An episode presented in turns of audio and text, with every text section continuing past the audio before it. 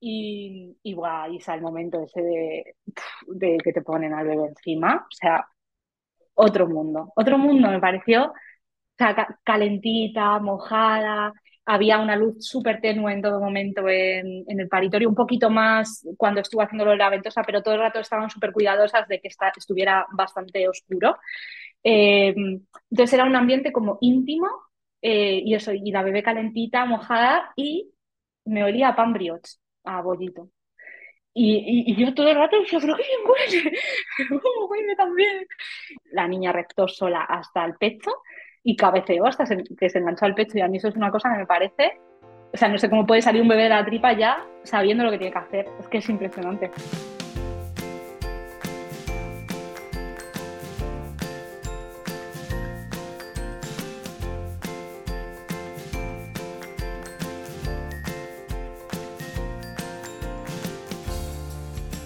Bienvenida, esto es Planeta Parto, el podcast en el que hablo con mujeres sobre sus relatos de parto y la manera única en la que dieron a luz a sus bebés. Aquí vas a descubrir un mundo de relatos positivos y empoderadores sobre el parto. Yo soy tu anfitriona, Isabel Anthony, mamá de tres niños y activista a favor del parto respetado. Acompáñame cada semana y escucha relatos emocionantes, conmovedores e informativos que te ayudarán a conocer y vivir el parto de otra manera.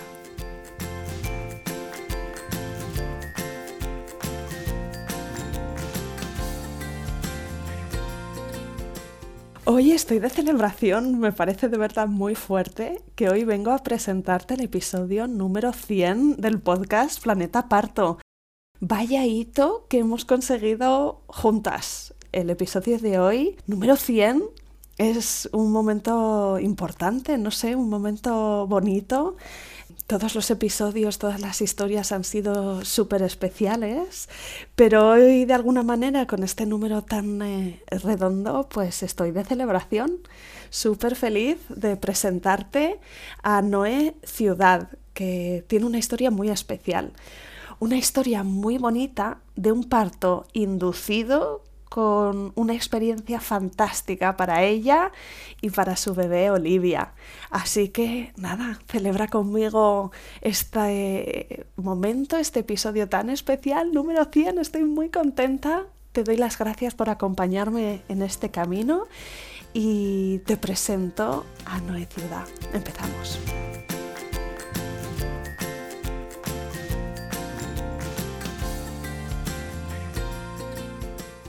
Bienvenida, Noé, y mil gracias por venir al podcast Planeta Parto.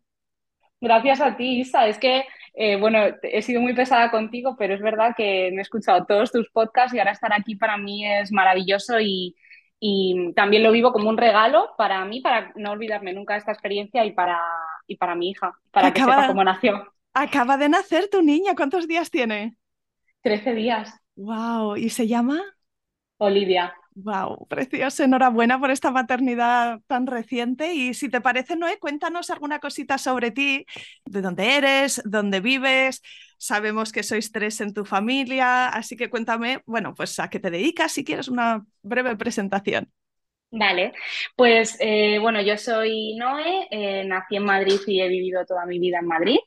Em, y, bueno, me dedico, soy psicóloga, eh, he pasado como por muchas etapas laborales y ya, ya estoy asentada, me dedico a la parte de recursos humanos. Yo siempre digo que me dedico como a buscar buen talento para la empresa en la que estoy y a cuidarlo muchísimo para que se quede mucho tiempo. Eh, y bueno, mi familia está compuesta por mis dos perritos, que igual en algún momento oís las patitas por ahí, eh, y por mi chico Víctor y desde hace 13 días también por Así que somos cinco. ¡Wow! ¡Qué guay! Estarás con las manos llenas. No te digo, total. Qué guay, pues cuéntame, Noelia, mm, si siempre habías querido ser madre, si esto era algo que tenías muy claro desde niña o si fue una cosa que surgió cuando eh, Víctor y tú, pues, mm, mm, no sé, avanzasteis en vuestra relación y era como una siguiente etapa. Pues yo creo que siempre había querido ser madre, además, pues de pequeña siempre tenía muñecas, eh, después cuando fui creciendo siempre era la que en todas las reuniones sociales y familiares estaba con los bebés, ¿no? O sea, siempre como que estaba muy apegada a los bebés, a los niños, siempre había, había tenido lo que yo creía que era como el instinto de, ser madre. Sin embargo, cuando fui creciendo, em, y, supongo que también, pues empezando a conocer otras experiencias y, y enterándome lo que es la realidad también de la maternidad y tal, eh, empecé a cuestionármelo, ¿no? Si yo realmente había tomado esa decisión o si era algo como que me venía impuesto por, pues, por mi rol de género y ya está, nunca me había parado. Una cosa de la que me di cuenta, por ejemplo, es que yo no tengo referentes de mujeres que no sean madres. Entonces, yo no sabía siquiera ¿no? que eso podía ocurrir casi, ¿no? que, que una mujer pudiera no ser madre y que eso fuese una opción válida.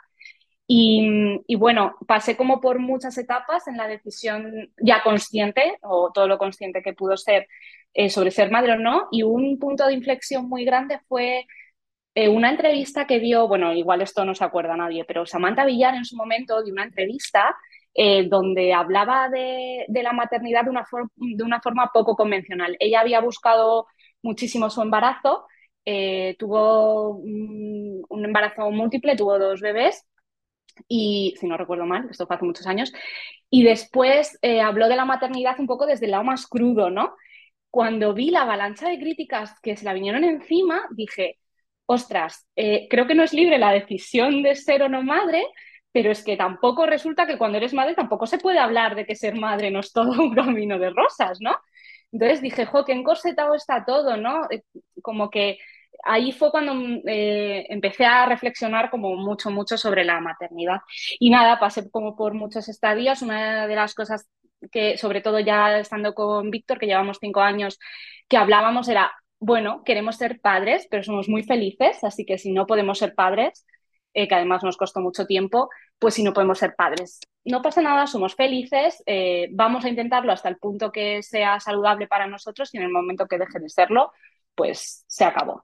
Em, entonces, ¿había querido siempre ser madre? Yo creía que sí, eh, pasé por muchos baches en la decisión y después, bueno, fue una decisión que tomamos como, como pareja. Una cosa que a mí me ayudó también mucho a decidir es que no solo quería a mi chico como pareja, sino que me lo imaginaba como padre, como buen padre y como padre corresponsable y eso era muy importante para mí.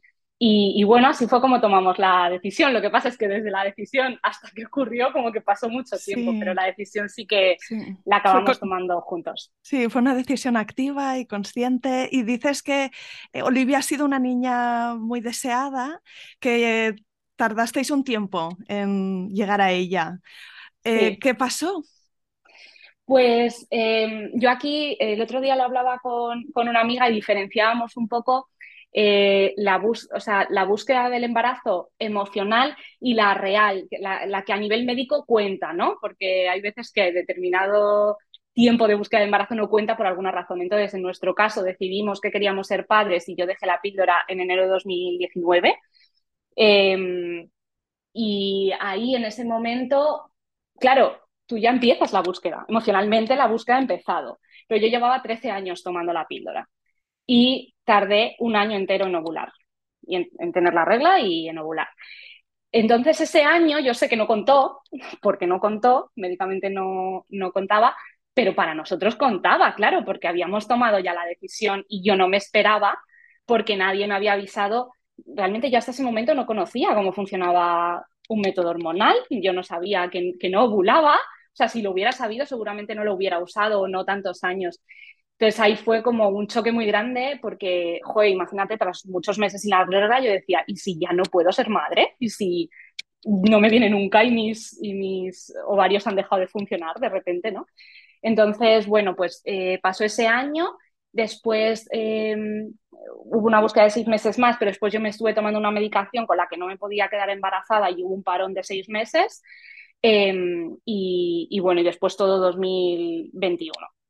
Entonces, eh, nada, eh, ahí pues hacíamos una búsqueda consciente, pero sin obsesionarnos. Yo no llegué a hacerme ni test de ovulación, ni método sintotérmico, ni nada. Sí pensaba empezar en algún momento, pero sabía que por mi personalidad, si empezaba con eso, en algún momento podía llegar a, obsesionarme y afectarme, ¿no? Entonces, eh, bueno, pues estábamos así, es verdad que ya empezamos a estar un poco impacientes, en plan, joder, ¿qué pasa? Em, y por supuesto, creo que esto es algo como muy intrínseco con las mujeres, pues pensamos que algo está mal en nosotras, yo pensaba que algo estaba mal en mí, em, pero bueno, todavía no nos lo habíamos mirado. Y bueno, en enero de, este año, de 2022, tuve una falta. Yo después ya de que me viniera la regla eh, ya era bastante regular. Entonces tuve una falta y a los tres, cuatro días de falta dije, oye, pues nos podemos, o sea, me puedo hacer un test de embarazo, ¿no? ¿Qué va a pasar? Claro, ni de coña pensaba que podía estar embarazada porque daba por sentado que estaba pasando algo y que no podía, ¿no? Y entonces ahí eh, dio positivo el test, pero la raya era muy tenue y en las instrucciones era o está o no está. Y yo decía, ¿y si está medias, qué hacemos? Eh, y fue como un momento de no celebrarlo mucho porque era tan tenue, casi como que la tenías que ver ahí un poco tal. Al día siguiente me hice otro, ahí salía más clara y en las instrucciones de ese sí que ponía si no hay, es que no, pero si hay en alguna de estas medidas, es que sí. Y dijimos, ah, pues esto es que sí. Lo que pasa es que justo unas horas después o a la mañana siguiente empecé a sangrar un pelín. Y, nada, bueno, pues eh, empecé a sangrar un poco, justo tenía gine para otro tema, eh, la primera vez que iba a esa gine porque me acababa de mudar, eh, tenía gine como un día o dos después, entonces como había empezado a sangrar y tal, como que no lo terminamos de celebrar, era como, bueno, lo mantenemos en cuarentena y a ver qué pasa. Entonces para ese momento llevaría pues unos seis días de falta más o menos. Y entonces nada, fui a la gine le, le dijo, oye, vengo para esto, pero me han dado positivo dos test de embarazo, yo no sé qué tengo que hacer, no sé si me haces un análisis, yo no sé cómo va esta movida, ¿no? Y, y ahí, bueno, eh, me estuvo preguntando, le dije que llevaba mucho tiempo eh, buscando. Eh, cuando le dije que me había hecho los test y me preguntó la falta, ahí ya empezó a regañarme. En plan, pero ¿cómo te haces un test tan pronto? O sea, pero como, de hecho, eh, tuvo una verbalización que me molestó un montón, me dijo como, es que las, que las que lo buscáis es que eh, como os obsesionáis, ¿no? Y os hacéis test súper rápido, digo, pero vamos a ver que me chutes con cuatro días de falta, no, no es tan grave, ¿no? No sé, yo, yo quiero saber lo que, me, lo que está pasando en mi cuerpo. Y, y, bueno, como que me regañó un montón por haberme lo hecho y tal, em, invalidó un montón, de hecho, eh, sentí, en algún momento sentí la, preguntaba mucho, pero ¿pueden fallar los test? ¿Dos test pueden dar positivos si no estoy embarazada? Porque me hizo creer que mm, como, como si los test estuvieran fallando, como si yo lo hubiera hecho mal, entonces yo llegué a, a decir, estoy loca, me he inventado el embarazo de tantas ganas que tengo, yo qué sé. Y el caso es que, bueno, ya pues fuimos al ecógrafo, eh, que ahí como es tan prontito te hacen una ecografía vaginal, aunque ya me aviso que no se vería nada, pero bueno, para ver qué estaba pasando. Y bueno, pues me enteré de que estaba perdiendo al bebé sin ninguna verbalización, sacó el ecógrafo así lleno de sangre y me dijo, ¿ves? ¿Ves? Como si yo ya lo tuviera que saber. Y eso me dejó ahora digo, no puede ser que me esté enterando de esto así, o sea, ¿cómo puede tener como tan tan poca sensibilidad, o sea, fatal a todo esto. Yo le había pedido si podía entrar mi pareja y me dijo que no. Esto ya era enero de 2022, joder, que tampoco, bueno, es verdad que acaba de pasar Omicron y eso, pero yo que sé que, en fin, yo ya le estaba diciendo que tenía un posible aborto, ¿no? Y bueno, pues ahí eh, me dijo que, bueno, te mando un análisis para que te quedes tranquila y, o sea, ¿sabes? Como en plan, como para callarme. Mira, yo te mando un análisis y así te quedas tranquila. Yo, bueno, vale, tal. Nada, me trató fatal. Eh, eso hizo que me cambiara de médico y que muchos meses después tuviera fuerzas para ponerle una reclamación, que eso me ha ayudado un poco a cerrar la herida. Y nada, y la cosa es que me hizo un análisis que era positivo y a los días me llamó mi médica de cabecera felicitándome, pero yo llevaba toda la semana sangrando realmente, entonces se supone que lo había perdido, pero nunca me hizo ningún análisis de confirmación. Entonces eso se quedó ahí. Y, y nada, y ella sí que me había avisado que tendría eh, sangrados como irregulares, o sea que mis reglas siguientes serían irregulares, que no me preocupase. Así que a mí me faltó la regla una vez, me faltó la regla dos veces y yo estaba chill, que me preguntaban mis amigas, pero no estarás embarazada. Y yo, ¿qué no? ¿Qué no? Que a mí me han avisado que después del aborto esto se vuelve un poco loco y ya está. Y yo estaba súper como, nada, no, no, todavía no y tal. Y, nada, entonces, bueno, me, cambié de gine para, bueno, por la experiencia hasta que tuve. Y yo me cambié de gine y mi motivo de consulta era, oye, llevo tres años intentando quedarme embarazada, no lo consigo, he tenido un aborto, me gustaría que nos empezases a mirar a ver si nos pasa algo o lo que sea. Y entonces, eh, nada, pues me hizo algunas preguntas y me dice, vale, pues siéntate ahí. Me hizo una ecografía y había una, una médica y otras, una residente y creo que una enfermera. Tres mujeres increíbles, o sea, como mis tres ángeles de la guarda. Y entonces, eh, a todo esto, yo a esa consulta fui sola porque se me olvidó decírselo a mi chico. Entonces, cuando fui a salir de casa, le dije, mierda, no te lo he dicho, lo siento. Bueno, como nos mandará pruebas, ya iremos juntos, no te preocupes, ¿no? Entonces, bueno, pues nada, fui yo sola a la consulta, les cuento esto y tal, y entonces me empiezan a hacer la ecografía y se empiezan a mirar como extrañadas entre ellas. Y yo, ay, ¿qué pasa? Tal, y como había sido muy rápida la consulta de las preguntas, digo, ay, que se me ha olvidado deciros, que tengo como dos pólipos o dos miomas, bueno, no sé, que tengo algo, igual es eso lo que estáis viendo, y se miran entre ellas, y ya una coge como el valor y me dice, cariño, es que los pólipos no tienen pulso. yo, ¿cómo? Y estaba embarazada de siete semanas y media. Toma ya. Bueno, eso fue la consulta de fertilidad más breve de la historia. Sí, sí, sí. Y fue o sea, Isa fue súper sonadora, porque después de la experiencia que yo había tenido, además me dedicaron tiempo, porque yo todo el rato estaba llorando y yo todo el rato decía, no puede ser, no puede ser. Me decían que sí que puede ser, mira, te vamos a poner el corazoncito. Y me pusieron el corazón, digo, pero que yo entro aquí diciendo que no puedo ser madre. Y salgo de aquí y he oído un corazón, o sea, me parecía una cosa de otro planeta. Y, bueno, tuvieron también el detalle, me dijeron que si estaba mi pareja, me puse a llorar porque no, y, bueno, en fin, yo no sabía que iba a pasar todo esto. Y la, la, chica más jovencita me dijo, venga, ¿dónde está tu móvil? Que así puedo grabar, podemos grabar este momento y tal. entonces tengo grabado como desde 30 segundos después de que me enteré de que estaba embarazada. Y entonces pues como es el corazoncito, como la Gine me explica, mira, pues esto es el saco de no sé qué, esto es no sé cuánto. Y, y la verdad es que fue súper bonito. Yo ese vídeo lo, yo lo veo, yo creo que hasta hace unos meses, todos los días, y ahora yo lo sigo viendo, pues todas las semanas lo abro una vez porque fue precioso.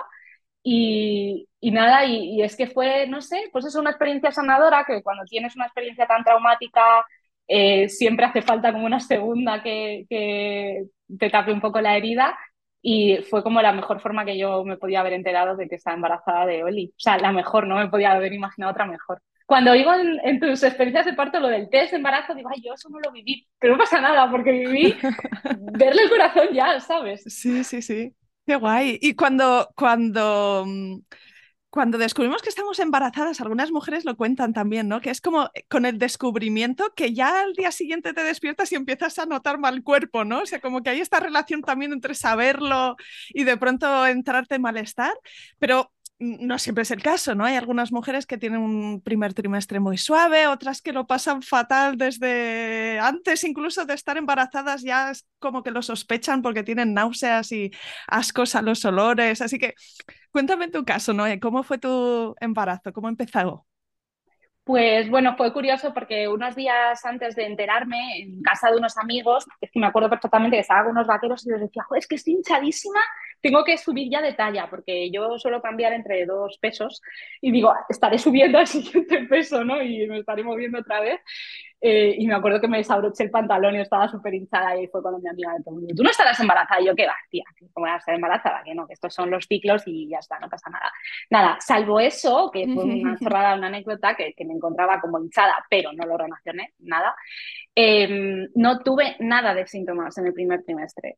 Y eso ahora o después del primer trimestre, yo ya lo vivo como maravilloso, en plan, qué suerte tuve que pude disfrutar del primer trimestre sin náuseas, sin vómitos y sin nada, pero eh, yo viví con mucho miedo desde que me enteré hasta la semana 12. En la ecografía de la semana 12 todo fue bien y a partir de ahí se me fueron los miedos, pero yo hasta ese momento no dormí, eh, tenía muchísimo estrés, tenía muchísimas taquicardias, todo el rato pensaba en que lo iba a perder, en que lo iba a perder otra vez y es verdad que mi pérdida anterior fue fue con cuatro semanas o cinco, pero sí que es verdad que como que el miedo me, me carcomía mucho. Y fíjate que lo que es positivo ahora, que es no tener síntomas y haberlo podido vivir bien, en ese momento era hasta negativo, porque yo decía, es que yo no sé que estoy embarazada, ¿cómo lo voy a saber si no tengo tripa, si no tengo náuseas, si no vomito, si no noto nada?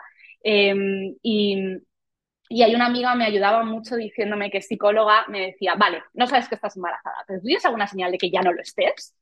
y era como, ah, pues no, no, no, he sangrado, eh, no, no, tengo fiebre, no sé, o sea, no, no, ha pasado nada que a mí me indique que ya no lo esté. Pero es verdad que el hecho de no tener señales de estar embarazada en ese momento me producía mucho estrés. Y, bueno, después es verdad que lo viví y dije, joder, no, pero qué suerte, joder, que, que las que lo pasan fatal porque he tenido embarazadas alrededor eh, de mí cuando yo lo estaba y, ellas sí que estaban mal y después yo decía, bueno, no, espérate, que, que, has tenido suerte, solo que tú estabas buscando cualquier señal de que ahí había un bebé, porque claro, Sí, porque pensaba que, que, podía perderlo como el anterior. Entonces, eh, eh, no tuve síntomas y en ese momento lo vi fatal, pero bueno, ya después me tranquilicé un montón. Y decías antes que te cambiaste de ginecólogo, ¿no? Entonces sí. yo me imagino que el seguimiento lo hiciste pues en otro sitio, no sé si con matrona o con gine, ¿cómo fue? Eh, sí, pues me cambié de, o sea, a mí me corresponde un hospital, me cambié, bueno, yo he llevado todo el embarazo por lo público. A pesar de la pérdida, que era lo que me suponía más estrés, eh, como te he dicho antes, eh, tengo una personalidad que a veces tiende a ser como controladora, obsesiva y tal, y cuando veo que estoy yendo hacia eso, intento como pararme. Entonces, eh, igual la Noé de hace unos años hubiera dicho, tú te vas al privado y te haces ecografías todos los meses, todas las semanas y que te vean muchísimo, pero, pero no lo hice así, lo llevé todo por lo público y dije, mira, tampoco hace falta tanta intervención, el embarazo no es una enfermedad, mm, en los sitios importantes que me vayan diciendo que todo está bien y ya está. Entonces, nada, yo me cambié del, hospital que me correspondía a otro, lo que pasa es que después para parir me cambié a otro, porque bueno, o sea, fui descubriendo muchísimas cosas del parto en esos meses y decidí cambiarme a, a finalmente parí en Torrejón, eh, pero no llevé todo el seguimiento allí, lo llevé en otro sitio. Y nada, y lo llevé con, con Gine, con las citas habituales y después con la matrona de, del centro de salud. ¿Y tuviste algún susto en algún momento del embarazo? No, nada de nada. Es que fue o sea, ha sido que, que yo a veces me da cosa, porque sé que, joder, que hay embarazos muy complicados y pues mujeres que tienen muchos síntomas o que viven, pues eso, muchos sustos o malas noticias y a veces me da como un poco de cosa ser expresiva sobre lo maravilloso que fue mi embarazo, pero es que hasta el final, que ya después estuve muy incómoda, fue increíble, o sea, lo viví súper bien a nivel físico en general, muy bien hasta el final y a nivel emocional o sea, totalmente extasiada de felicidad todo el rato, no, o sea, es que estaba, yo todo el rato decía que quería estar todavía embarazada, de hecho ahora tengo un poco de duelo de la tripa, porque la he hecho mucho de menos, pero, pero no, lo viví muy bien, no, no tuvimos ningún susto, en todas las ecografías siempre todo normal, de hecho nos daban muy poca información, que yo a veces decía, joder, dime algo más, no sé, pero la poca información era porque todo estaba bien, y era normal. Entonces simplemente era ir, ver, ah, tiene cinco dedos aquí, cinco dedos aquí, tiene no sé qué, ala, hasta luego, ya está. Y, y, muy bien, la verdad. Y no supimos el sexo. Ah, pues eso es especial, eso es infrecuente, sí. ¿verdad? Entonces me imagino que cada sí. vez que ibais a consulta decíais, no queremos saberlo, queremos que sea sorpresa. Yo decía, ah, cuando entré a la consulta voy a decirlo y siempre se me olvidaba y acababa siendo mi chico el que lo decía o la, la gine que nos preguntaba o lo que sea, ¿no? Pero, pero sí, como que teníamos mantener el secreto hasta el final. Sí, Qué sí, guay. Sí. Pues cuéntame cómo, cómo, lo viviste esto, ¿no? Porque eh, de alguna forma el, el, saber el sexo ya te permite visualizar en una dirección u otra, ¿no? Es como añadirle otra capa de, de, de, de, vínculo, de conexión, pues, pues te imaginas que va a ser o Pepito o Pepita, en principio, ¿no? Eh, ya, ya ganas eso y, y, y, te ayuda en la visualización. En el caso de no saberlo, ¿cómo lo viviste? ¿Cómo te comunicabas con tu bebé? Bueno, esto es gracioso porque al principio, bueno, ya sabes las apps estas que te dicen qué fruta es tu bebé en cada momento y no sé qué. Estuvimos mogollón de tiempo llamándole a Lubia, que era lo que era cuando me enteré.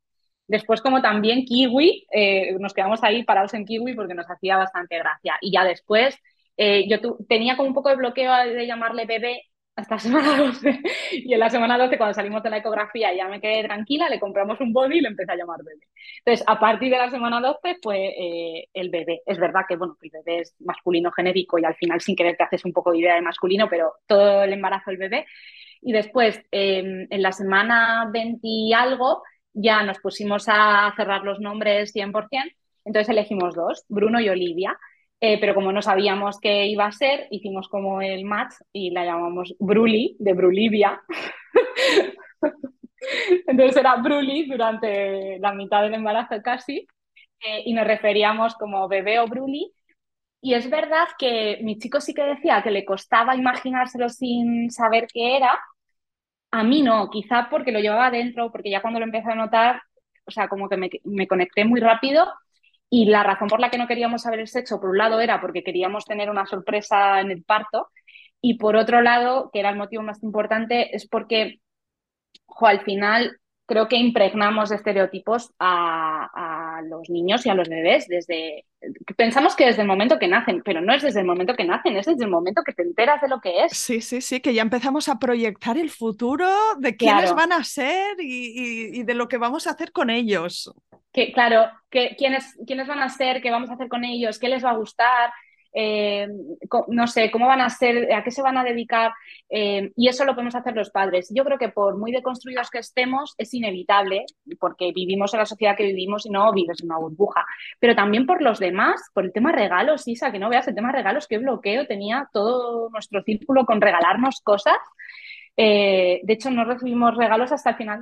Claro, es verdad que nunca nos lo dijeron así, pero sí que, que yo qué sé, pues mi yaya, por ejemplo, que más, que más mayor, me decía, pero de que ella eh, teje y tal, pero ¿de qué color te lo hago? Como súper bloqueada. Y yo, ya, tonos tierra, tonos tierra, ya está, no, no te preocupes.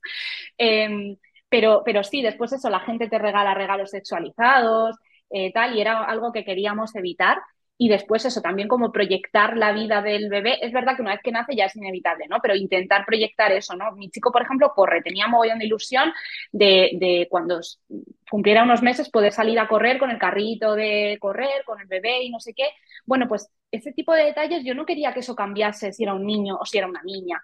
O le vamos a llevar a escalar si es un niño y si es una niña, no. Y si es una niña, igual nos imaginamos otro tipo de cosas. Entonces era como, vamos a tener unos meses de privilegio, de neutralidad, y ya después, eh, bueno, pues ya después, por, aunque intentemos evitar los estereotipos, seguramente proyectaremos algo en ella, intentaremos que sea lo mínimo posible, pero joder, pues hemos comprado todo sin saber el sexo y, y nos la hemos imaginado en ese momento, hemos imaginado al bebé muchas veces sin saber el sexo. A mí me costó menos que a, que a mi chico, creo que por eso, porque le notaba y porque ni tenía preferencias ni tenía intuiciones, me daba igual. Y era como algo neutro mm, y era como, bueno, yo quiero que esté bien y que nazca lo que, lo que tenga que nacer eh, pero esos meses de no saberlo para mí fueron como súper especiales. De hecho, después pues nuestro grupo de amigos hizo una porra, eh, yo qué sé, cada uno me veía la barriga y la cara todo el mundo en el trabajo, en, bueno, en cualquier sitio, en cualquier sitio todo el mundo te dice, ¿no? Te, dice qué va a ser. Me preguntaban, ¿qué va a ser? Y yo, pues siempre, no lo sé, va a ser una sorpresa. Ah, pues tienes cara de niño, tienes cara de niño, tienes no sé qué, tienes tipo de niño, de niña. Y, y por las mismas evidencias, gente distinta me decía cosas opuestas. Digo, a ver, esto no tiene ninguna base, pero bueno, di lo que quieras. Qué guay, sí. pues me encanta tu razonamiento al respecto, me parece muy, muy, muy, muy interesante, muy inspirador. Así que qué guay, fue una sorpresa entonces hasta, hasta el último momento. Ya nos contarás cómo fue sí. el anuncio y quién fue el primero en saberlo, pero antes todavía tenemos cosas que hablar porque eh, me interesa saber que es algo que pregunto a menudo, ¿no? Pues qué idea tenías tú con respecto a lo que es parir, a lo que es dar a luz, si tenías influencias de amigas, de, tu madre, eh, ideas muy claras de toda la vida porque habías visto un documental y habías leído. Cuéntame un poquito cómo fuiste creando tu, tus preferencias. Me da hasta vergüenza pensar, eh, o sea, pensar lo que yo creía que era un parto hace hasta hace un año o dos eh, escasos, que igual me, me empecé a informar porque ya quería ser madre o lo que sea. Lo primero que me influyó es el relato de mi parto, del parto de mi madre conmigo, que fue traumático porque mi madre trabajó hasta el último día, le pusieron una anestesia con la que no sentía nada, no podía empujar, me sacaron con forceps, le hicieron episiotomía, o sea, todo lo que puede pasar en un parto, poquísimo respetado, eh, no hubo piel con piel, bueno, o sea, nada de nada. Y, también la malísima experiencia que ella tuvo en mi parto, eh, la afectó los días después, con la vinculación conmigo, ¿no? Que después lo recuperó, pero, pero ya lo pasó muy mal después de, de, mi parto, normal, ¿no? Porque fue una experiencia bastante traumática. Así que yo lo primero, lo, las primeras impresiones que tenía de lo que era un parto es, eh, tiene que salir una cosa enorme por ahí, mm, no me cuadra cómo puede salir y a mi madre resulta para que saliera, yo la cortaron, la metieron unas cosas enormes para no sé qué, después mis fotos de recién nacida son llenas de heridas, o sea, como muy mal, ¿no? Así que eh, le tenía bastante miedo al parto y en concreto a la episiotomía y al desgarro, ¿no? O sea, como el momento mm, cabeza, nacer, sí, o sea, eso yo a mí me da mucho miedo, me daba. Em, y después, como los otros inputs que yo tenía, porque yo nunca había hablado con mujeres de sus relatos de parto, nunca. O sea, eh, de ir a ver a un recién nacido y hola, ¿qué tal? ¿Es una cesárea, es un parto vaginal? ¡Pum! O sea, como poco más, no tenía más información porque tampoco se compartía mucho. Por eso tu podcast fue como lo que me abrió mucho, porque ¿qué tenía yo? Pues ese imaginario de las pelis de una mujer sufriendo muchísimo en el momento del expulsivo, porque yo nunca he visto en ficción un parto que no sea el momento del expulsivo. Así que yo pensaba, cuando la gente decía, está 36 horas de parto, yo pensaba que eran 36 horas empujando. Y yo decía, ay Dios mío, y esa mujer como no se ha muerto, ahí empujando tantas horas.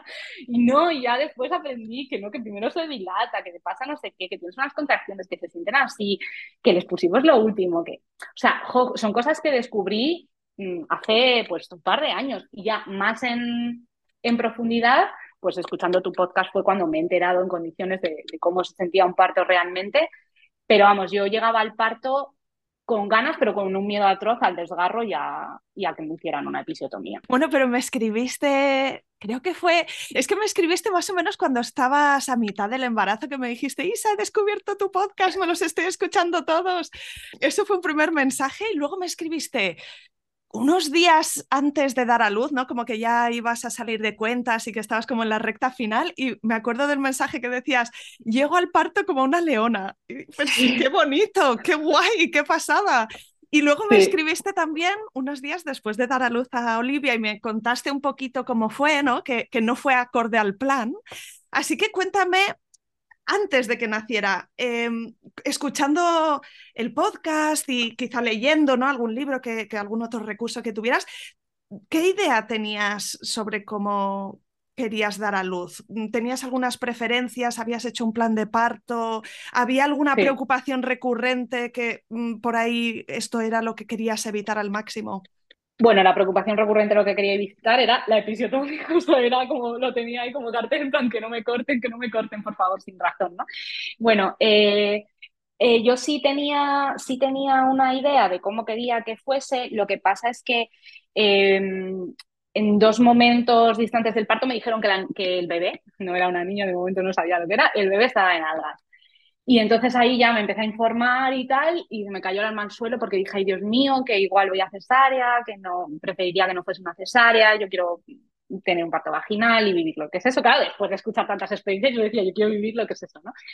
Em, entonces estuve hasta la semana 36 eh, muy concienciada con la cesárea y con que venía en algas y tal, pero después dije, sí me preocupaba para nada, porque es que los bebés se pueden mover en cualquier momento y era muy pronto también como para preocuparme, porque yo creo que lo supe en la semana 27-28, hasta la 36 estaba de nalgas y ya después ya me dijeron en esa eco que, ya estaba encefálica y que, y que todo bien. Pero bueno, después Mm, o sea, después de, eso vi que pensar que estaba de nalgas tanto tiempo me, me ayudó muchísimo a abrir un mogollón de opciones. Y entonces yo sí que hice un plan de parto bastante detallado, entonces hice un plan de parto, de, parto vaginal, hice un parto de cesárea, o sea, un plan de parto de cesárea eh, y después en el plan de parto también incluí como los momentos posteriores, preferencias con la lactancia y también incluí una parte de muerte o de pérdida gestacional, que sé que es un escenario que nunca nos queremos plantear, pero también sé que cuando no se maneja bien, después el duelo es súper complicado, así que nos forzamos un poco a pensar como en todas, todas las situaciones que, que podían ocurrir, aunque esa parte obviamente no, no mola nada, pero me ayudó mucho pensar en, en ello, ¿no? Entonces, eh, hice un plan de parto, me cogí el, como el plan de parto o el protocolo de parto sugerido como por el hospital. Me cogí el del ministerio. Me cogí una guía como de buenas prácticas de parto que hablaba de la evidencia científica de cada una de las cosas. Y después de una matrona eh, de Instagram que se llama eh, Marina Wonderberg, y ella tenía como, o sea, está muy enfocada en lo del plan de parto y tenía un modelo con un montón de indicaciones que me ayudó un montón. Y nada, y como mi plan no cabía en todo eso, pues hice uno, o sea, como que lo escribimos. aparte. Y entonces mi idea, yo tenía preferencias muy claras sobre mi parto, em, pero realmente no, no, tenía como una experiencia idealizada de yo quiero que sea así, si no es así, todo va a salir fatal y no sé qué, pero tenía unas preferencias claras. Lo que pasa es que si tú te vas a la base de todas esas preferencias es yo quiero que me traten con respeto, que me pregunten, que me pidan consentimiento, que me informen de las cosas. Eso es lo que quería. Entonces, obviamente, ¿que prefería un parto vaginal? Sí, lo prefería. ¿Que prefería que no fuese una, una inducción? Lo prefería. ¿Que prefería que no fuese instrumental? Pues lo prefería. Fue todo eso. pero, pero fue bien, pero fue bien. Y además tomaste la decisión de cambiarte de hospital y decidir dónde parir, ¿no? Que también es una parte importante en la preparación, porque al final donde parimos influye bastante en el cómo. Así que, ¿cómo llegaste tú al hospital de Torrejón? Pues bueno, llegué por, por leer mucho experiencias en el parto es nuestro. Eh, después también hay, creo que es una web que se llama Donde Parir y entonces hay experiencias por hospitales. Eh, un amigo había trabajado en Torrejón en la maternidad dos años y siempre me había hablado muy bien, entonces después como que me vino el flash en plan, ah, ostras, y si pregunto, pero ya empecé a ver que había un par de hospitales en Madrid públicos que, que eran referentes en parto respetado y me informé como de esos dos sobre todo. Que no, no tengo nada en contra de que a mí me tocaba o del que yo estaba llevándome el embarazo, eh, porque claro, parece que lo contrario un parto respetado es un parto no respetado. No considero que hagan partos no respetados por protocolo, pero creo que son más tradicionales. Entonces, eh, al final sí que tomé una decisión activa de irme a Torrejón porque, porque, bueno, todas las experiencias que escuchaba o casi todas de allí eran súper positivas, iban muy en línea con lo que yo quería. De hecho, escuchando tu podcast hubo una chica ya tenía el plan de parto hecho, impreso y mandado y todo, ¿eh? Pero hubo una chica que dijo, le escribí una carta a las matronas eh, diciéndoles que confiaba en ellas, que, que, lo que hicieran está bien, que su criterio estaba bien, que yo hacía un poco, un poco disclaimer de, para no ir de uñas, ¿no? Este es mi plan de parto, ¿no? Y, y hacer lo que yo os digo porque no vais a tomar algunas decisiones que no es para nada así. Eh, pero era como una carta introductoria de, chicas, confío en vosotras, estoy aquí porque confío en vosotras. Solo quiero que entendáis que este es un momento súper importante para mí, que tengo algunos deseos y preferencias y que me encantaría que les prestarais atención, ¿no? Para, para poder respetarlos de la medida posible. Así que añadí una carta parecida y lo cambié y lo volví a mandar. Eh, que de hecho escribiendo la carta como que me emocioné y todo. Y justo es lo que dices, es que yo solo con estar allí, haber elegido ese sitio para parir, casi solo con eso, todo estaba bien, porque porque confiaba en que iban a hacer un buen trabajo y su forma de acompañar a las mujeres en el parto estaba muy en sintonía con lo que yo quería. Así que solo estar allí fue una parte enorme de mi plan de parto. O sea, podía no haberlo dado, que lo hubieran respetado seguramente, porque iba todo muy, muy en sintonía, no había nada distinto. Qué bien, pues venga, vamos a, escuchar cómo se anunció Olivia. Cuéntame si se anunció poquito a poco, con mm, contracciones así dispersas por la noche, pero que no arrancaba la cosa, o si, o si vino como en las películas, ¿no? Con la rotura de bolsa mm, en medio de una fiesta con todos tus amigos y familiares y corriendo al hospital. ¿Cómo fue? Pues a ver, yo no sé si es porque Oli estaba a gustísimo, porque estaba a gustísimo yo y yo no quería dejar de estar embarazada, que Oli no se O sea, le parecía estupendo seguir ahí siempre. Entonces, eh, nada, yo tenía la primera cita de monitores en la 41 más 3, que es tarde comparado con otros hospitales, pero que a mí me moló un montón que no me estuviera monitorizando desde muy temprano, porque total todo iba bien, no había tampoco razón para tal, ¿no? Entonces, eh, la primera cita de monitores la tuve en la 41 más 3 y ahí Olivia ni estaba ni se la esperaba. Y entonces, eh, ahí yo ya, claro, se acercaba bastante un poco el deadline de lo que puede ser un embarazo y yo ya había pensado muchas cosas para ese momento. Y entonces, em, después de informarme mucho, pedí la maniobra de Hamilton. La consulté con la gine. A ver, porque la maniobra de Hamilton no deja de ser una inducción, pero es una inducción mecánica y a veces puede evitarte una inducción farmacológica, que al final es más dolorosa, bueno, en fin, yo qué sé, pues el hecho de... Y hay mayor cascada de intervenciones después. Eso es.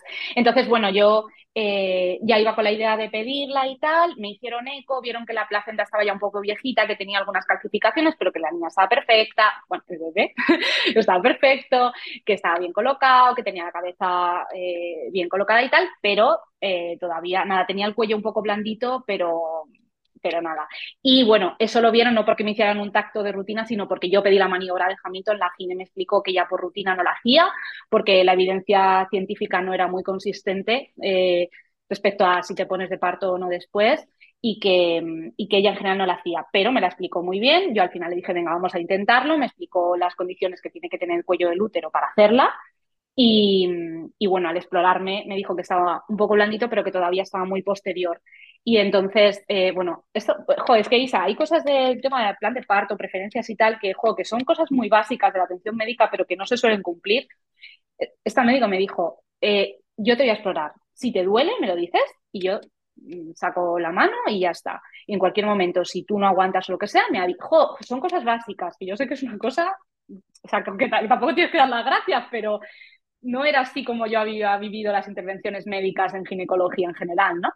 Eh, porque te meten un ecógrafo por la vagina así de repente sin preguntarte, entonces eso para mí era como, wow, me están preguntando. Y, y nada, vio que tenía el cuello del como muy posterior, cuando me exploró ya me hizo bastante daño, en dos ocasiones le dije, para, y ya me dijo, si quieres que te lo haga, te, lo tengo como que traer para adelante y te va a doler mucho más que ahora, ¿qué quieres hacer? Y entonces le dije, vale, pues para, da igual.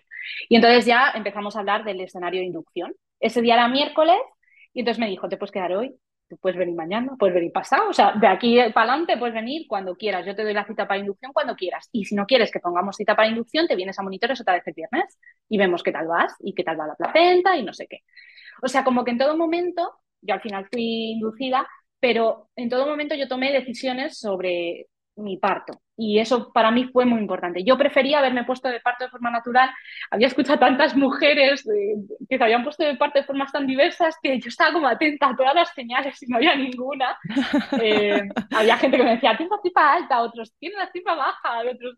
Bueno, en fin, pero yo no sentía nada distinto. Sí, sí, sí, eh, pero sí que me encantó decir, vale, pues la niña va a tener que salir o el bebé va a tener que salir más o menos pronto, si yo no me pongo de parto va a tener que ser una inducción, no me pongo de parto, no hay ninguna señal, la placenta ya no está haciendo su función al 100%, venga, quiero inducirme. Y entonces eh, ese día nos daba un poco de pánico quedarnos y entonces eh, nos dieron cita para el siguiente día por la tarde, para el jueves por la tarde.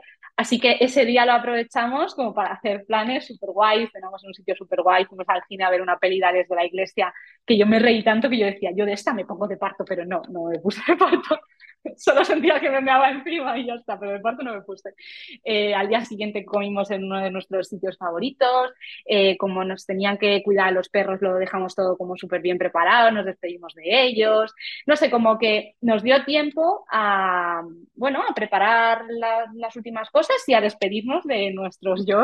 Y qué especial es cuando sales de casa pensando, wow, probablemente cuando vuelva seremos tres, esto es, es un rayote, ¿verdad? Súper heavy, sí sí, sí, o sea, eso es súper heavy, pero es verdad que, pues creo que en el podcast que estaba escuchando ayer de Planeta Parto, tú le preguntabas eh, que cómo era eso de saber cuándo vas a parir, ¿no? Cómo, cómo, cómo se vive eso, era una cesárea. Y, lo estaba pensando y por mi parte se vivió bien. O sea, bueno, pues es la forma en que Olivia tiene que nacer, pues no pasa nada, me hubiera encantado ponerme el parto yo, pero si no me pongo, pues al menos he tomado yo la decisión y es la forma en la que ella tiene que nacer y no pasa absolutamente nada y, tuvimos esa parte positiva de voy a elegir cómo va a ser mi día las 24 horas antes de que nazca el bebé, ¿no? Y eso fue súper especial y ya después llegamos ahí eh, cuando, cuando nos habían dado cita para ir a, paritorio eh, y nada, ya nos metieron al ratito en, en paritorio y se presentó la, matrona, tuve dos matronas porque esa terminaba el turno un rato después y después vino otra, eh, pero se presentó la matrona, era conocida de mi chico, lo que me hizo muchísima gracia, en plan, ¡oh, qué guay! Tenemos a una persona como un poco de confianza. No sabíamos, o sea, nos enteramos cuando se presentó. Em, y, ahí ya empezó la inducción. Em, así que Olivia no se anunció de ninguna forma. Empezó con prostaglandinas intravaginales. Eso es. Empezó con el Propex y claro, todo mi parto lo marcó un poco la expectativa que a mí me puso la gina el día anterior y, bueno, la matrona ese día y lo que yo también pensaba por haber escuchado tantos partos, que era que esto iba para largo, o sea, que a ti te ponía las prostaglandinas, tú estabas ahí chill muchísimas horas, eh, ya después te ponían la oxitocina y ya se vería el tema de la bolsa, no sé qué, no sé cuánto, ¿no? O sea, yo me lo imaginaba, además la Gine nos había puesto un poco la expectativa de, bueno, tú ingresas a última de la tarde, te pondrán el Propex, eh, pasarás la noche y por la mañana seguramente empiecen con oxitocina según cómo vayas y, bueno, podrás esperar a Olivia a lo largo del viernes mmm, por la tarde o, o más. Y yo decía, bueno, pues nada, me quedan muchísimas horas de parto. Falso. Mi parto fue súper rápido. Pero nada, me pusieron el, el Propex, entonces yo ya pensaba, digo, pues nada, ahora cenamos, duermo tranquilamente y ya mañana empezará la caña. Y que va, que va, yo con el Propex me puse de parto como un animal. o sea, me puse a las dos horas más o menos, empecé a tener contracciones súper dolorosas. Bueno, contracciones, contra una contracción. O sea, no paraba, la contracción era continua, era un dolor súper, súper intenso, que no tenía descanso, que era un poco, es la diferencia con los partos que no son inducidos. Eh, que en los que no son inducidos la oxitocina te deja descansar y tal, y en los inducidos es como, nada, todo, todo de un tirón. Y entonces no sentía casi diferencia entre contracciones, ya me empezó a doler un montón. Y, y ahí ya empezó como, nada, pues eso, es que me puse de parto como súper rápido, ¿Y pero... te dio subidón cuando se activó la cosa o tuviste así un poco sensación de ay, ay, ay, que, que, que me desaparece los pies, o sea, el suelo debajo de los pies? Yo esto no me lo esperaba. No, me, me, dio un mogollón de subidón porque yo no me lo esperaba, pero sí que es verdad que tardé unas horas en entender que iba a ser un parto como muy rápido. Yo desde que me pusieron el Propex hasta que me hicieron, bueno, ahí estaba de un centímetro.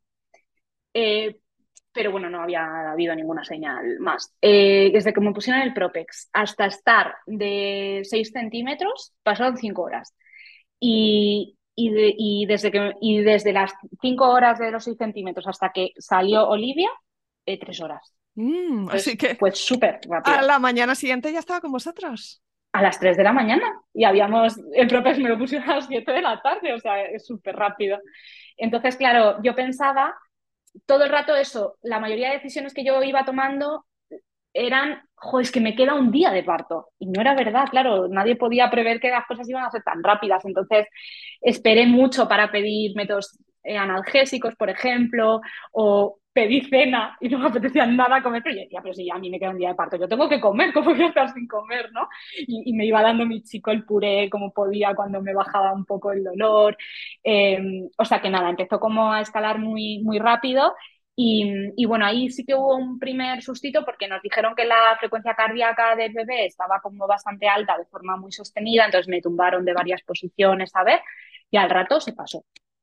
Y, y nada, y, y contracciones súper dolorosas, o sea, el dolor más intenso que sentido en mi vida. Me volví, después le preguntaba a mi chico, en plan, ¿pero qué hacía? ¿Qué te decía? Y me decía, tía, me hacías daño de cuando, cuando me colgaba así con él o, o, o le agarrabas. Yo, tío, me hacías daño, estabas como un animal. Eh, se me descontrolaba mucho la respiración y tal. Eh, y, ¿Y bueno, dónde ya te dolía? ¿Te dolía la espalda, el pubis, las piernas, la barriga? Ahí la tripa. Ahí era como las contracciones de Braxton, pero con un dolor insoportable. O sea, como esa sensación de que la tripa se me ponía muy dura, sí, y, mucho dolor.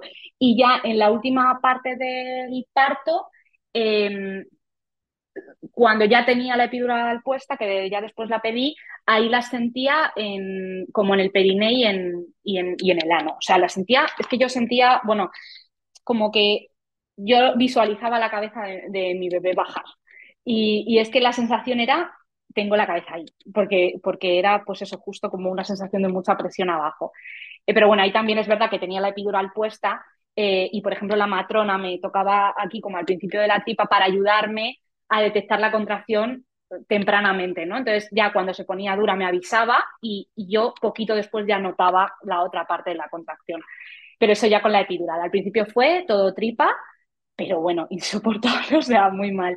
Así que pedí el, el Carinox, el, el óxido nitroso. Eh, óxido nitroso es, ¿no? O me lo estoy inventando, sí. Y hay que gas de la risa. Bueno. Yo no, yo, no, lo conozco, pero me puedo imaginar, ¿no? Que es como una sensación de así como de medio mareo, medio éxtasis flojito. Algo así me lo Como imagino. de estar súper borracha. O sea, yo con la primera esta ya abro los ojos, ah, porque casi todo mi parto yo estaba con los ojos cerrados. No sé, o sea, necesitaba, sí, será lo del planeta parto, no lo sé, pero yo estaba todo el rato con los ojos cerrados, imaginándome como al bebé y, y tal. No sé, era una necesidad, me lo pedía mi cuerpo. El caso es que con el Calinox como que hago como el primer y abro los ojos y, digo, pero estoy borrachísima, ¿qué está pasando aquí? Entonces, nada, una sensación como de estar súper ebria. Que además yo no bebo alcohol, así que hacía muchos años que no sentía esa sensación. Y bueno, no me aliviaba el dolor, pero sí que la sensación de tener esas sensaciones físicas tan raras y como, pues eso, como de estar drogada, creo que me hacían evadirme un poco. Y otra cosa por la que me ayudó ese ratito, que solo estuve con él una hora, fue que fui muy consciente de la respiración porque la oyes. Como tienes que respirar por un tubo, oyes tu respiración y eso hacía que fuera más consciente de ella, porque antes de eso se me iba totalmente la olla porque me dolía tanto que, igual hiperventilaba más o, me quedaba en apnea un momento o lo que sea, pero con el Calinox como que fui más consciente de la respiración y yo creo que ahí respiré mejor. Pero nada, me puse a vomitar como, como una loca y ahí ya dije, jo, lo era, o sea, igual necesito la epidural. Y llamé a la matrona y yo le decía, pero a ver, si me queda un día de parto, ahí todavía no me habían hecho ningún tacto más, si me queda un día de parto, ¿cómo me voy a poner yo ya la epidural? O sea, que esto ya, joder, es que no estaré avanzando nada. Yo pensaba que como iba a ser mucho más largo, yo decía, a ver, a mí esto me está doliendo muchísimo, pero quedan tantas horas que me tendrá que doler muchísimo más, supongo. Y entonces como que me sentía mal porque pensaba que estaba siendo como una floja por pedirla y, mi y yo le pedía como a mi matrona que me dijera ella lo que tenía que hacer. Y ella me decía, no te voy a decir lo que tienes que hacer. Si tú no puedes más con el dolor, te la podemos poner. En mi plan de parto estaba que yo quería la walking. Eh, si no, tú, tú, no puedes más con el dolor, te la podemos poner. Si quieres esperar, podemos esperar.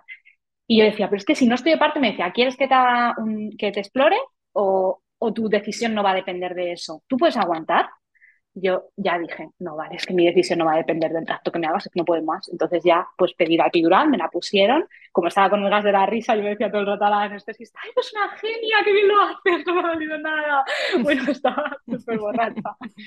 Y nada, y ahí ya me pusieron la, la, epidural, que primero me hizo un montón de efecto, después empecé a sentir las contracciones súper intensas en la tripa otra vez.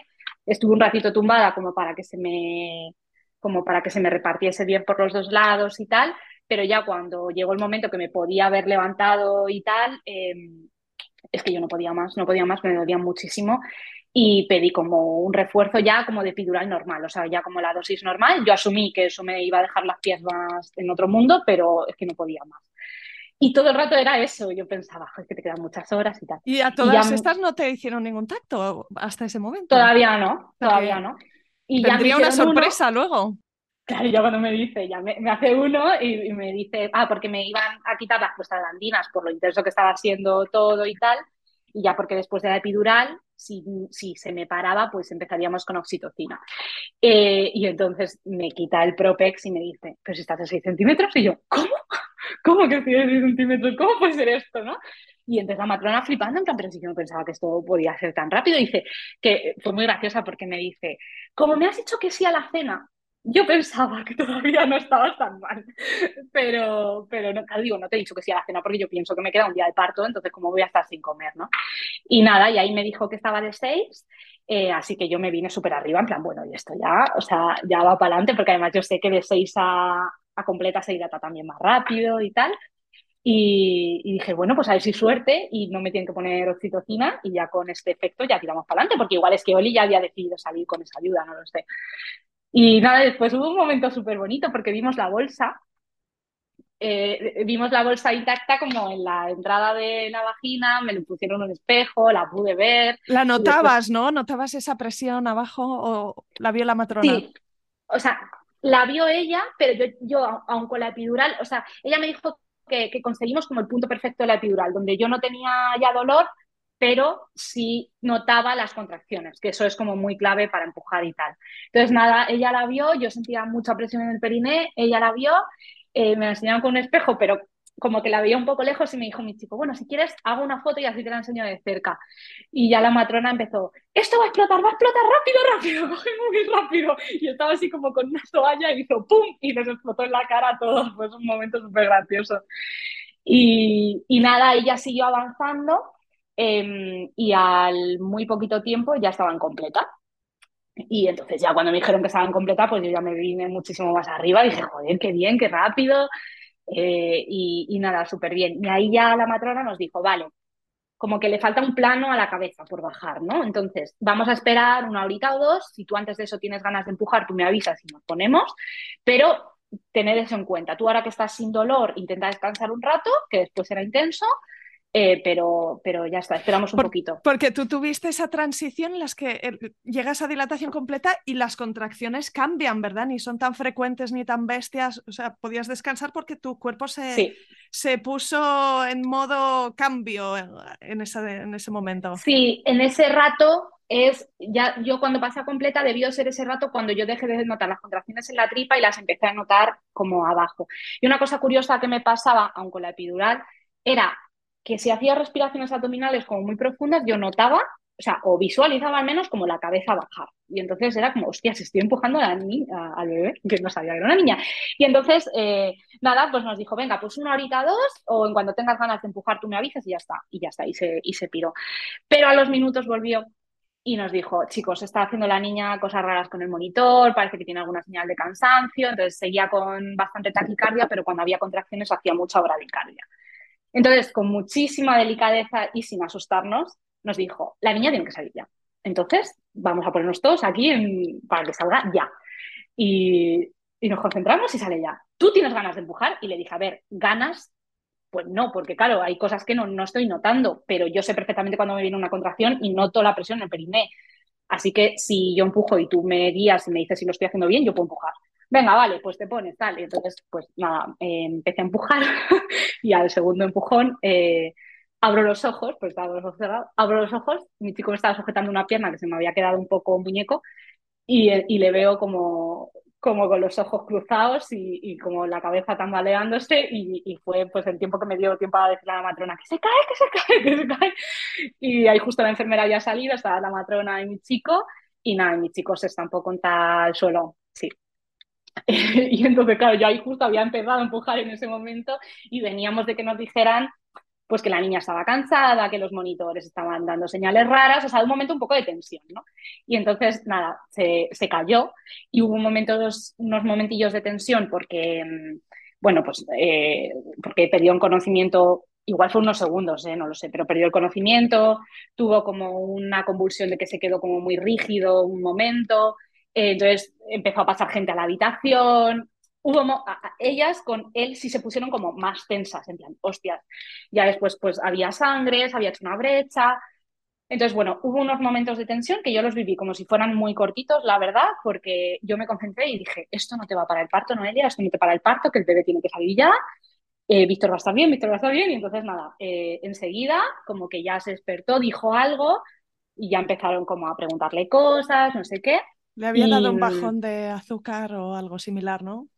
Sí, o sea, no, sabemos a qué achacarlo porque en general él no, es una persona aprensiva, pero sí que, o sea, si yo me pongo a pensar, digo, vamos a ver, le he vomitado dos veces. Eh, ha visto la bolsa explotada en la cara. Eh, le, acaban de dar una mala noticia que es que la niña está cansada y que tiene que nacer ya y, o sea, también como un poco de tensión. Y me estás viendo sufrir y, me estás viendo ahí en, no sé, joder, como muy animal, pues supongo Le habías estado apretando toda tu fuerza. Hacía unas horas ya, ¿no? Pero le habías estado... Sí. Entonces, no sé, no sé qué sería, pero, pero bueno, fue justo al empezar a empujar. Y entonces, nada, ya se llenó un poco la habitación de gente, pues eso, unos momentos de tensión. La gente venía, una cosa muy graciosa que pasó es que, claro, él me soltó la pierna al calce, la matrona me soltó la pierna al ir a rescatarle y se me quedaron las piernas así como un pollo. Y, nada, pero como que a los minutos recuperé un poco de tono muscular. Yo creo que por la esta de, no, es que no tienes nadie que te sujete las piernas, o te las, o te las sujetas tú sola, o, o, te vas a tener unas agujetas que flipas, ¿no? Entonces, bueno, nada, hay unos minutos de tensión, de gente en la habitación, no sé qué. Y, y nada, dijo la matrona, venga, en plan, ya como que cambió otra vez el chip y dijo, venga, que este bebé va a nacer antes de que se lo lleve el celador, para que esté aquí el padre. Eh, mala suerte que el celador vino al segundo y medio y se lo llevaron. y entonces, nada, ya nos quedamos solas, la enfermera matrona y yo. La matrona me dijo que, que había avisado a la gine, como por si acaso, pero todo desde la tranquilidad, desde un poco de presión temporal, pero... Sí, será alarmista. sí, eso es, sin asustarme. Y bueno, yo en todo momento, cuando él estaba en el suelo y tal, todo le decía, cariño, tranquilo, que todo está bien, no te preocupes, no pasa nada. Y, después me decía la matrona, pues es que era la que estabas más tranquila de todas. Y yo, no sé, igual ahí salió como mi parte súper racional y fría que tengo, de que yo sabía que un parto se podía parar por una situación de tanto estrés y de una forma bastante consciente dije, él está bien, él está bien, te van a cuidar bien, tú sigue con lo que estás. Entonces yo seguía como imaginándome la cabeza del bebé y, que estaba bajando y que estaba bajando y que iba a salir pronto y que yo le iba a conocer pronto. Entonces como que me, concentré en eso y, yo estaba bien. Y nada, ya después fue irse la gente, eh, otra vez me, puse en una contracción a empujar y justo entró la gine, una tía como súper seria, pero que transmitía mogollón de profesionalidad y mogollón de calma. Y entonces entró y me dijo, venga, empuja que te vea. Y entonces empujé un par de veces, me vio, me dijo, vale, voy a hacerte una ecografía rápida para ver la cabeza, me hizo una ecografía rápida, em, vio los monitores, eh, habló con la matrona, pero todo lo que hablaba la matrona y ella lo hacían delante de mí, en ningún momento era nada alarmante, o sea, era todo transparente hacia mí y, no, me, no me pusieron más tensión de, de, la que yo necesitaba en ese momento. Era la justa, como era más motivación que tensión, ¿no? Y entonces ahí ya me dijo la gine, tienes la cabeza todavía un poco arriba, pero esta niña tiene que nacer, o este bebé tiene que nacer ya, así que eh, si te parece bien, te voy a ayudar con una ventosa. Y me explicó, bueno, ya sabía lo que era, pero me explicó cómo era, cómo se ponía, y ella súper tranquila la puso, tranquila pero rápida, pero tranquila. La puso y me dijo, lo vas a sacar tú, no lo voy a sacar yo, pero yo te voy a ayudar a que la cabeza baje. Entonces tú tienes que seguir empujando, estás haciendo súper bien, no sé qué, no sé cuánto. Cuando tengas ganas de empujar, empujamos. Y entonces yo ahí ya, la matrona me ayudaba con lo de la tripa un poco, en plan para decirme, no, no empujándome, sino para decirme cuándo se empezaba a poner dura. Y yo ahí ya anticipaba qué tal y cuando sentía la presión empujaba. Y me motivaba la matrona mogollón, que era un amor. Eh, y todo el rato me decía que lo estaba haciendo súper bien, que, o sea, como, no sé, me motivó un montón. Y ya con la ayuda de, la ventosa, pues yo creo que fueron en total tres contracciones con dos o tres pujos cada contracción, más o menos. Entonces, eh, en uno de los del final salió la cabeza, yo oí a, a llorar y ya me empezaron a decir, porque no podía tener el espejo que yo lo había pedido, pero claro, estaba la gine con la ventosa ahí, pues no podía estar viéndolo todo con el espejo, pero ellas me lo iban relatando todo. Y entonces, ¡ay, qué guapo, bebé, por favor! ¡Ay, qué, qué mopletes y qué ojos! Y yo, que está aquí ya, ¿no? Y esto de que sale la cabeza, eh, paré y en el siguiente, la siguiente ya me vinieron ganas otra vez y, y empujé y salió el cuerpo. Y ya me la pusieron encima eh, en ese momento no vi el sexo y después me dijo la matrona a los minutos, oye, ¿has visto lo que es? yo en el plan de parto tenía que me lo decía mi chico, lo veía yo, que no quería que me lo dijeran ellas. Y entonces me dijo, ¿has visto lo que es? Y yo, ay, no, no me he dado cuenta, así el cordón umbilical delante, tal. Y, y, me dice, ¿quieres que te la incorpore y lo ves o prefieres verlo más tarde? Y dije, incorpóramela. Y entonces me hizo así y, y entonces ahí vi que era, que era una niña. Y yo empecé, ¡ay, Olivia, cariño! Y ahí como ya la, la puse el nombre. Y, y, y el momento ese de, que te ponen al bebé encima, o sea, otro mundo, otro mundo me pareció, o sea, calentita, mojada, había una luz súper tenue en todo momento en, en, el paritorio, un poquito más cuando estuvo haciéndolo en la ventosa, pero todo el rato estaban súper cuidadosas de que estuviera bastante oscuro. Eh, entonces era un ambiente como íntimo eh, y eso, y la bebé calentita, mojada y me olía a pan brioche a bollito. Y, y, yo todo el rato decía, pero qué bien huele, ¿cómo huele también? Y bueno, no me subía más allá de la tripa porque tenía el cordón umbilical un poco corto. Después hicimos pinzamiento tardío y alumbré la, la, placenta y tal, y ya cuando, cuando salió, o sea, ya cuando estaba el cordón pisado, ya como que, que fue reptando. O sea, igual esto pasó en una hora o en hora y pico, pero la niña reptó sola hasta el pecho y cabeceó hasta que se enganchó al pecho y a mí eso es una cosa que me parece, o sea, no sé cómo puede salir un bebé de la tripa ya sabiendo lo que tiene que hacer, es que es impresionante. O sea, el olor increíble y la sensación pues de tenerla encima, bueno, a mí me habían quitado como todo, ¿no? Y era pues piel con piel puro, pues eso, luz tenue, em, el olor, la temperatura, em, no sé, fue como un momento súper mágico. Y, Y ya después, bueno, había cosas del plan de parto, como que el encargado era mi chico, porque anticipábamos que yo estaría en estados donde no estaría yo para pensar, y uno era la impresión de la placenta. Yo con la placenta tenía una sensación, como un, un sentimiento como muy especial de, joder, es un órgano temporal que existe solo para alimentar a mi bebé y para mantenerle en mi tripa y hacerle crecer, y cuando el bebé sale es como que me deja el legado a mí, ¿no? Y, ya desaparece y, y termina su función y me parecía como muy mágica la labor de la placenta. Entonces, bueno, yo sin, ánimo ni de llevármela, ni de hacer otra cosa con ella, pero sí que quería tener un recuerdo de ella y además quería verla. Y entonces eh, me dice la matrona cuando ya alumbró la placenta, que, en tu plan de parto está que quieres que te la enseñe y te la explique. Lo hago. Y sí, sí, me puso la mesa al lado y me dijo, pues este es el lado del bebé, este es el lado del, de, que está en contacto contigo, me enseñó las calcificaciones, eh, después con el cordón me enseñó lo de las arterias y la vena. Que bueno, que al ir a cortarlo fue muy gracioso porque como que se, se me había olvidado cortar, o sea, yo estaba ahí con las tijeras, se supone que lo iba a hacer mi chico, pero no estaba. Yo estaba ahí con las tijeras súper torpe y, me dice, esto es como cortar un calamar, ¿no? Y yo decía, pero si soy vegetariana, yo ya no sé cómo se corta un calamar. y bueno, el momento de cortar el cordón fue, fue, muy gracioso. Pero nada, pues me explicó toda la placenta y tal, y me dijo, oye, también querías impresión de placenta, ¿no? Y yo, sí, mira, y ya le dije, mira, están las cartulinas ahí, no sé qué.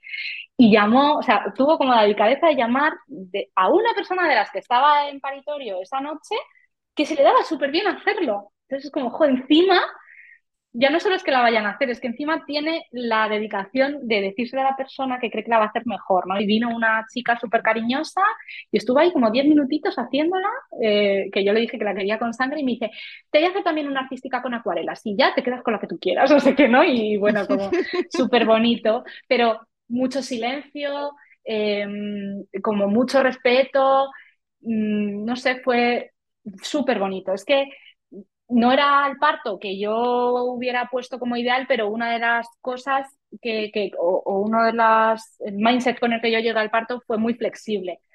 Entonces pasaron mil cosas que yo no me esperaba, obviamente, pero no cambiaría nada, porque esa es la forma en la que Oli tenía que nacer por sus circunstancias y, todo lo que ella requirió se hizo con respeto, con buen acompañamiento, con buena información, respetando y y acatando todo el rato lo que yo quería y necesitaba. Y, fue impresionante, o sea, vamos, yo viviría ese día mil veces porque es que fue súper, súper bonito.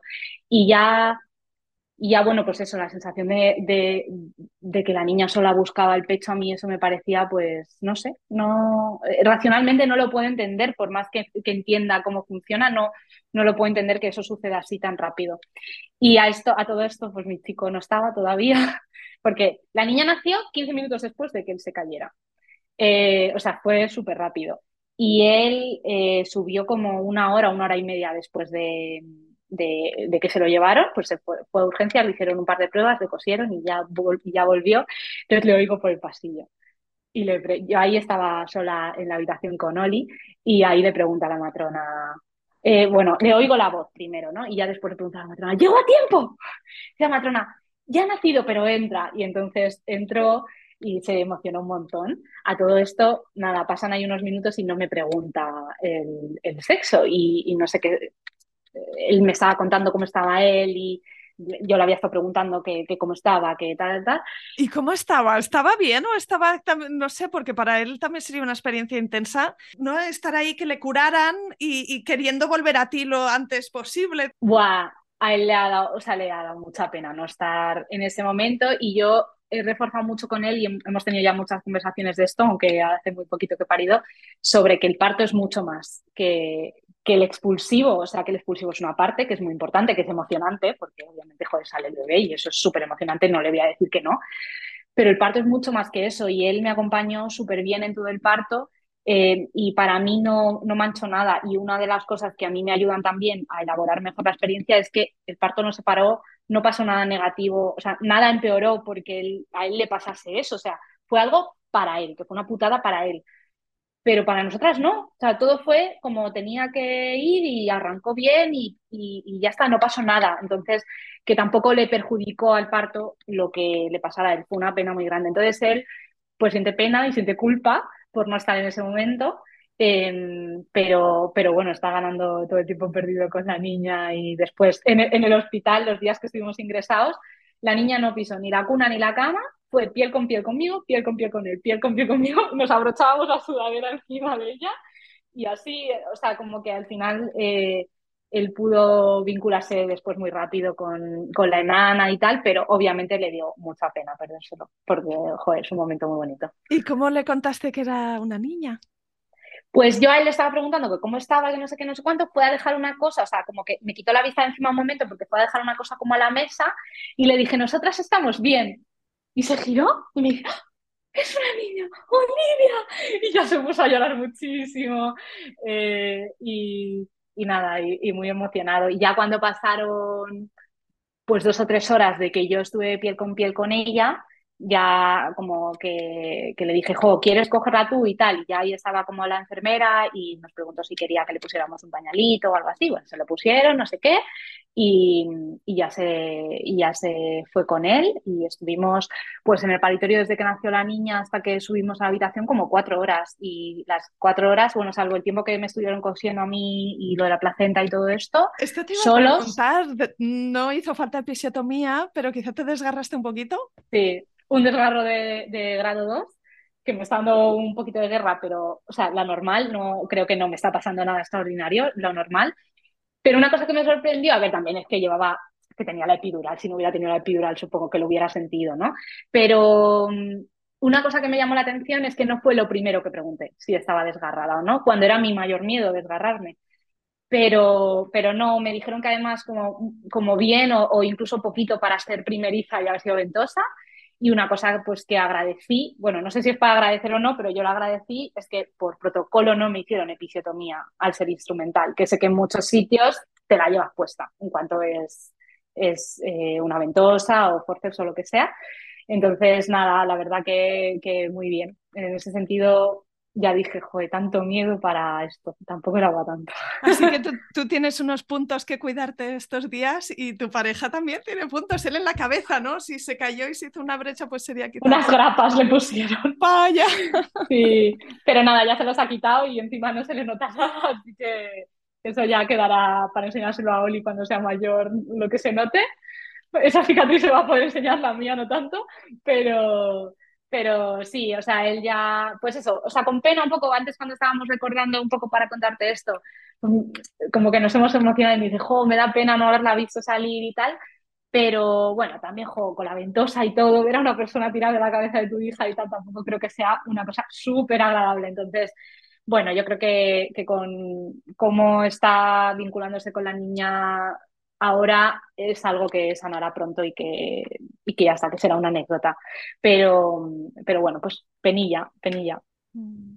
Qué bonita tu historia y tu experiencia que, que, que, fuese así positiva, porque como me decías, ¿no? Es, es, es, bonito y es importante también dar visibilidad a que un parto intervenido o un parto instrumentado no es igual a un mal parto, ¿no? Y que, no. que de hecho un parto no instrumentado, no intervenido, no es igual tampoco a un buen parto el trato que te hicieron, pues claramente, ¿no? Si te piden permiso a las cosas, si te lo explican como que eres una persona inteligente y que tú puedes tomar una buena decisión y sin ser alarmista y sin prisas, es que hace un mundo de diferencia, es tan importante. Sí, es que yo creo que, bueno, igual esto me viene como un poco por, porque soy psicóloga y tal y como yo entiendo el trauma, yo no entiendo que el trauma esté ligado a un hecho objetivo eh, o a una experiencia objetiva o situación, sino que está ligado a la forma en que la vives, ¿no?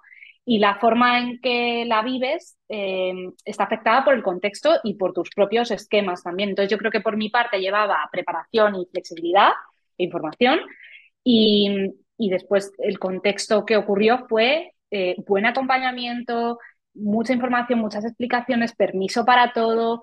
Eh, es que, joder, tú fíjate, tuve un tacto en todo el parto. Bueno, el Propex, un tacto, porque me quitaron el Propex y, y ya después, la, cuando estaban completa, no sé bien tal, pero quiero decir, o sea, es un ejemplo solo, ¿no? O cuando lo de la ventosa, la Gine me lo explicó, me explicó las razones y yo ya venía viendo las razones antes. Yo lo que quiero es que mi hija salga bien y si mi hija necesita eso para nacer ya, pues eso tendrá y no pasa nada. Entonces, joder, yo cuando oigo experiencias de parto y, veo, yo he visto o he oído partos en tu podcast igual calcaos al mío, con una experiencia súper traumática. Eh, calcaos al mío en cuanto a los hechos. Eh, ventosa, inducción, no sé qué, no sé cuánto, pero yo, sin embargo, como todas las cosas estuvieron acompañadas de un trato respetuoso y, y del trato que yo esperaba y quería, pues fue perfecto para mí. Es que no cambiaría nada de, mi parto. Que me hubiera encantado ponerme parto yo sola, me hubiera encantado pasar unas horas en la bañera dilatando, me hubiera encantado tener la walking epidural y andar por la habitación como una reina y parir eh, a cuatro patas. Sí. No pasó así, no pasó así, no pasaba nada. Es que yo, pues eso, incluso preparada para una cesárea, lo que, lo que tuviera que pasar, si estaba justificado, pues yo lo iba a aceptar. Entonces no creo que sea resignación, sino es, jo, entiendo cada paso de la intervención que tuve y estuve de acuerdo con, con ella y me sentí partícipe y eso es muy importante. Qué guay, pues ya para terminar, mm, cuéntame mm, tus reflexiones así a posteriori, porque lo tienes súper reciente y yo recuerdo los días de posparto como de, de revivir mucho la película, ¿no? Es como que hablábamos antes de la intensidad de ese momento y que luego es como que la memoria te juega malas pasadas porque hay un momento muy cortito que recuerdas todo, eh, ¿no? Y, y, otra parte que pasaron dos o tres horas y no te acuerdas bien bien qué, fue antes, qué fue después. Y hay como un ejercicio del cerebro que está intentando recolocar eh, e, esas imágenes que quedan grabadas y lo que dijo no sé quién y lo que pasó aquí y tal. Me imagino que estás ahí en, en ese, en ese momento estos días. Sí, total. Yo, mira, como, como mi chico no estuvo en la parte del expulsivo y ahí pasaron muchas cosas, porque los monitores, la gine, la ventosa, no sé qué, que se me pusieron una niña aquí, que si la placenta, o sea, como que pasaron muchas cosas. Eh, y bueno, y después que le tenía que contar a él eh, lo que le había pasado a él desde mi perspectiva, no desde la suya, ¿no? Eh, cuando llegó, me puse a contarle todo. Mira, te voy a contar. Claro, llego con la pena esta de no estar y ahí aproveché, ese fue como mi primera rememoración del parto, pues media hora después de, de, haber eh, a, a, la niña. Ahí fue como la primera vez que lo conté, ¿no? entonces le dije, mira, te voy a contar todo para que tú creas que has estado aquí. Y entonces yo decía, ya, pues tú te has ido. Y ha pasado esto. Y en esta contracción. Y ahí me acordaba perfectamente de todo. Y según iban pasando los días, ahí decía, ostras, eh, y me quitaron el Propex y después me hicieron un tacto o no sé qué, no sé cuánto, tal. Como yo ya sabía que se podía pasar, yo le había pedido que fuese haciendo como, como completando un mensaje de WhatsApp como con un diario de a bordo. En plan, 103, me pone la epidural, una y media, me duele la barriga, no sé qué. Pero eso se cortó en el momento que se cortó. Entonces, como que esa parte después eh, la tenía como más borrosa. Pero es que necesito pensar en mi parto casi todos los días porque no quiero que se me olvide nunca. Es, es una sensación increíble y quiero contárselo a mi hija y, y, no sé, y revivir pues sobre todo el momento de, de, cuando salió y el piel con piel ese después y ver cómo reptaba y tal, que ahora lo reconozco en movimientos que ella hace, cuando está poniéndose al pecho, lo que sea, es que reconozco eso, digo, pues eso estabas haciendo cuando naciste, qué fuerte, ¿no? Entonces ahora veo cosas en ella, bueno, incluso veo ahora cosas en ellas que, veía, eh, que veían en embarazo. La primera vez que vi que tenía hipo, dije, me acuerdo mogollón cuando tenías hipo en la tripa. Es que es igual, ¿no? Como que ahora la reconozco en, momentos anteriores o en momentos del parto, de nada más conocerla, que dices, ya, hay ya apuntadas maneras, ya eras, eras esta persona con esta personalidad que se está definiendo desde tus primeros días. Pues antes de despedirnos, dime, Noé, si hay alguna otra cosa que quieras compartir, que quieras añadir, que quieras eh, recomendar o que quieras decir como reflexión final. Pues mira, Isa, yo me preparé un montón para el parto y me avisaron mucho, prepárate para la lactancia, prepárate para el posparto. El parto es muy importante, pero es un día, ¿no? Eh, lo demás es más largo y, es, complejo. Y, y hice más o menos caso pero es verdad que estaba tan enfocada en el parto y tan contenta en mi embarazo que tampoco quería proyectarme mucho a futuro.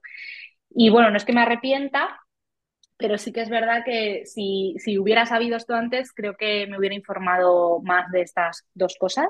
En concreto a mí, pues la lactancia se me está haciendo un poco cuesta arriba.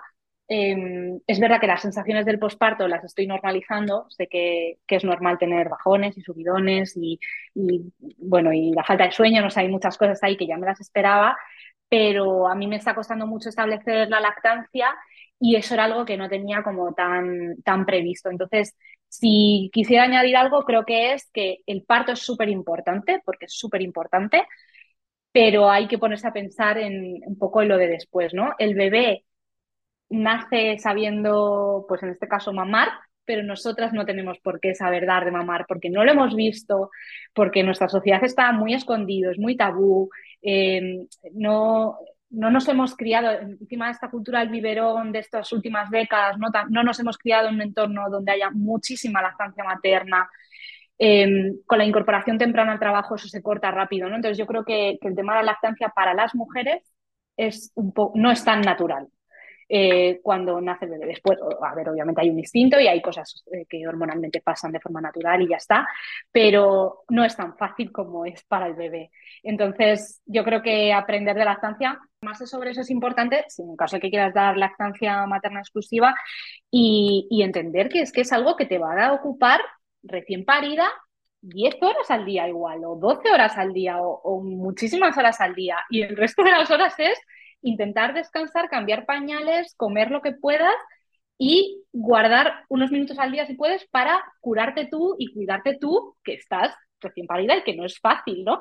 Entonces yo creo que, enfocarse un poco en hacerse la vida un poco más fácil después del parto eh, sería lo que yo le diría a una mujer que ahora está embarazada y que, y que, y que va a dar a luz, que, que, le podría facilitar pues eso un poco las cosas eh, una, vez, una vez parida.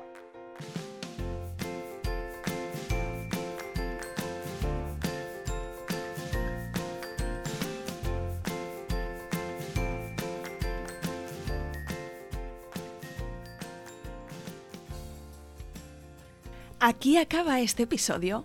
Si te ha gustado, no te olvides de suscribirte a Planeta Parto en Spotify, iTunes, Evox o Google Podcast, para que puedas ver los nuevos episodios en tu lista de reproducción. Además, puedes ir atrás y encontrar una estupenda biblioteca de relatos de parto de todo tipo que espero te empoderen y te ayuden en tu propio camino. ¿Te puedo pedir algo? Si estás escuchando el podcast en Apple Podcast o en Spotify, déjame porfa una reseña.